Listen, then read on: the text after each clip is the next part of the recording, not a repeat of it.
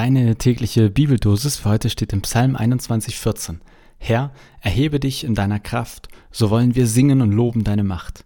Und aus 1. Timotheus 3,16 Groß ist, wie jedermann bekennen muss, das Geheimnis des Glaubens. Er ist offenbart im Fleisch, gerechtfertigt im Geist, erschienen den Engeln, gepredigt den Heiden, geglaubt in der Welt, aufgenommen in die Herrlichkeit. Moin und herzlich willkommen zur vorletzten Folge Vitamin C, deiner täglichen Bibeldosis, zumindest in dieser Staffel. Und also der zweite Satz, ne, das ist ja schon wieder, ich habe ihn gelesen, ich habe ihn nochmal gelesen, nochmal gelesen, habe gedacht, jetzt muss ich in die Basisbibel gucken. Ich lese es deshalb jetzt nochmal in der Basisbibelübersetzung und da ist mir schon einiges klarer geworden, aber noch nicht alles. Und ähm, also das ist ja immer mein Tipp Nummer eins, verschiedene Übersetzungen angucken und dann kommen gleich noch weitere Tipps, was mache ich mit schwierigen Bibelstellen. Also jetzt nochmal in einer ähm, anderen Übersetzung. Niemand kann es bestreiten. Groß ist das Geheimnis, auf dem die Ausübung des Glaubens beruht. In der Welt erschien Christus als Mensch. Im Himmel wurde er in sein Recht eingesetzt. Er zeigte sich den Engeln und wurde bei den Völkern verkündet. Überall in der Welt schenkte man ihm Glauben und er wurde aufgenommen in Gottes Herrlichkeit.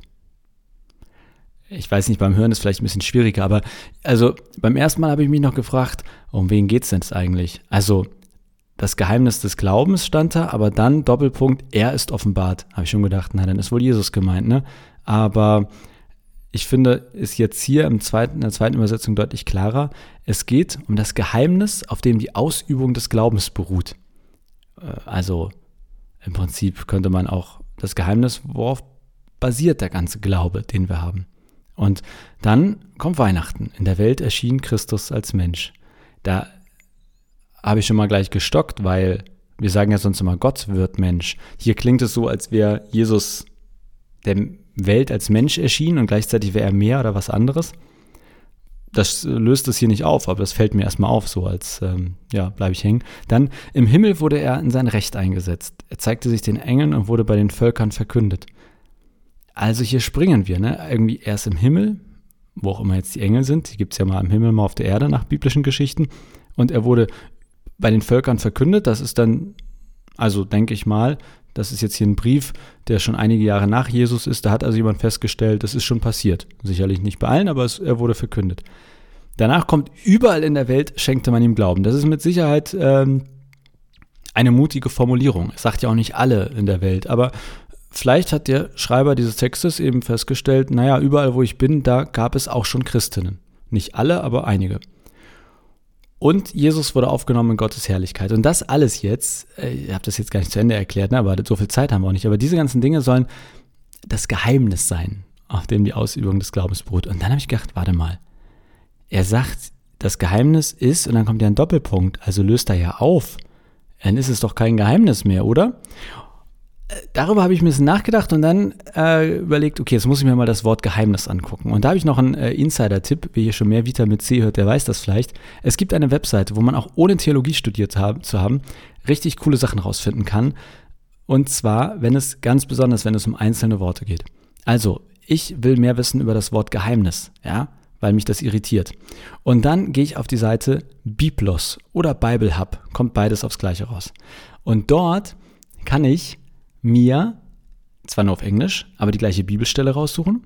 Dann kann ich auf Interlinear klicken. Da wird mir dann der englische Text direkt über oder unter dem Originaltext angezeigt, also Hebräisch oder Griechisch, in diesem Fall Griechisch.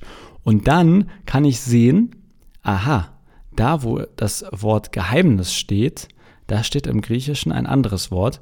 Das heißt jetzt in diesem Fall Mysterion. Und das Geile ist, man kann da draufklicken und kriegt doch noch mehr Informationen. Und jetzt weiß ich, ohne dass ich Theologie studiert habe, gleich ganz viel zu diesem Wort, was da ursprünglich im Griechischen steht und was das bedeutet. Und ich lese mal vor. Erstmal ist die Definition ein Mysterium oder eine geheime Lehre. Ein Geheimnis, es geht um ein Geheimnis, in das, wo man eingeweiht werden kann. Und dann steht hier explizit, im Neuen Testament ist gemeint, es geht um die Ratschlüsse Gottes die einst verborgen, aber jetzt im Evangelium offenbart wurden. Okay, und dann wird es aber noch besser. In der Bibel steht hier, ist ein Geheimnis im Sinne von Mysterion nichts Unerkennbares. Es ist das, was nur durch Offenbarung erkannt werden kann. Also weil Gott es offenbart. Und dann ergibt das für mich auch Sinn, jetzt mit dieser Hintergrundinfo. Wir reden hier also im Prinzip schon über ein gelüftetes Geheimnis. Ähm, also ein Geheimnis, was schon, wo das Ergebnis schon offenbart wurde. Und das ist das, was dann nach diesem Doppelpunkt kommt. Im Prinzip sagt also der Schreiber hier in der heutigen Bibeldosis, Leute, es gibt ein großes Geheimnis, aber ich weiß es. Ich verrate es euch. Und das geht los mit, in der Welt erschien Christus als Mensch. Und dann kommt noch einiges mehr, aber jetzt ist ja in zwei Tagen Weihnachten. Und laut diesem Text ist quasi der Beginn dieser Geheimnislüftung rund um den Glauben ist Weihnachten. In der Welt erschien Christus als Mensch. Und ich weiß nicht, wie und wo du Weihnachten feierst. Und ich hoffe natürlich, ähm, dass du einen Gottesdienst hast, der schön wird und den du gut besuchen kannst. Aber vielleicht ist das ja etwas für deinen Weihnachtsgottesdienst oder für dein Weihnachten, sich das wirklich nochmal ganz genau anzugucken. Ähm, was heißt das eigentlich für dich, dass Jesus an Weihnachten in die Welt kommt, dass Gott Mensch wird? Das ist ja mit einem Geheimnis in sich quasi irgendwie verbunden. Also was heißt das für dich? Und warum könnte das, das der erste und wichtigste Punkt sein, für den Glauben, für den christlichen Glauben. Ich ähm, möchte nicht spoilern, aber ich möchte einladen zu meiner Weihnachtspredigt, denn da geht es auch ein bisschen darum, was Weihnachten für mich bedeutet und warum das für mich auch wirklich vielleicht sogar der wichtigste Punkt ist, nämlich dass an Weihnachten Christus Mensch wurde, dass Gott Mensch wurde. Die Predigt kannst du in meinem Predigt-Podcast hören. Also ich mache jetzt kurz Werbung, die kommt auch, also spätestens am 25. morgens wirst du die Predigt hören, vielleicht sogar schon am 24. nachmittags oder abends.